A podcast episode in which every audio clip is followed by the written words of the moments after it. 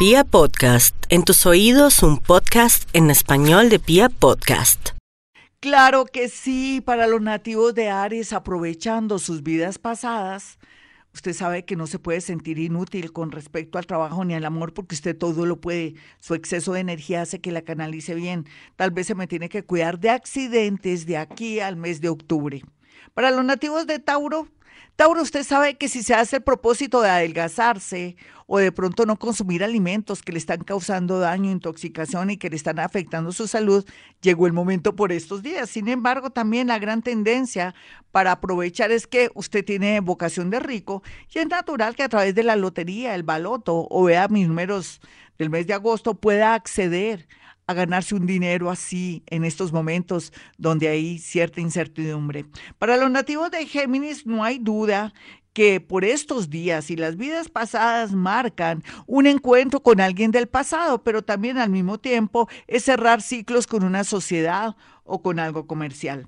Vamos a mirar a los nativos de cáncer y su horóscopo. Hay mucha energía a favor, mucho color verde que equivale a esperanzas, fortaleza, consistencia y ser muy constante. Todo lo puede en el amor, siempre y cuando no siga con los mismos patrones de tener un amor fabiando, eh, un piores nada, un mientras tanto, un prestadito. Tiene que cambiar el tema del amor para que fluya de aquí a ocho días la llegada de una persona muy importante en su vida. Para los nativos de León y se diga que la vida le pinta algo extraordinario con respecto a la parte laboral. Muchos leo que pensaban que nunca iban a poder tener un trabajo o porque siempre la constante tenía que ver un poco con el trabajo independiente, pues les cuento que no. Alguien lo va a contratar o va a querer que usted preste una asesoría. Va a estar muy abierto. Rece por la mañana, por la tarde, por la noche o a todo momento 20 Padres Nuestros para liberar energía, limpiar energía y después hablamos. Vamos a mirar a los nativos de Virgo. Virgo no tiene por qué preocuparse por la parte económica porque de aquí a final de mes algo surgirá. Tal vez cuídese de tener pensamientos negativos porque todo se le regresa. Para los nativos de Libra no hay por qué preocuparse tanto con el destino de un hijo, de un familiar o de alguien del pasado. Suelte el pasado, los recuerdos de alguien, no quiere ayudar a los demás porque viene una etapa muy bonita con respecto a un obsequio o algo que tiene que ver con vidas pasadas en el sentido de algo por merecimiento, un viaje, o alguien que lo invita, yo creo que sí. Vamos a mirar a los nativos de Escorpión.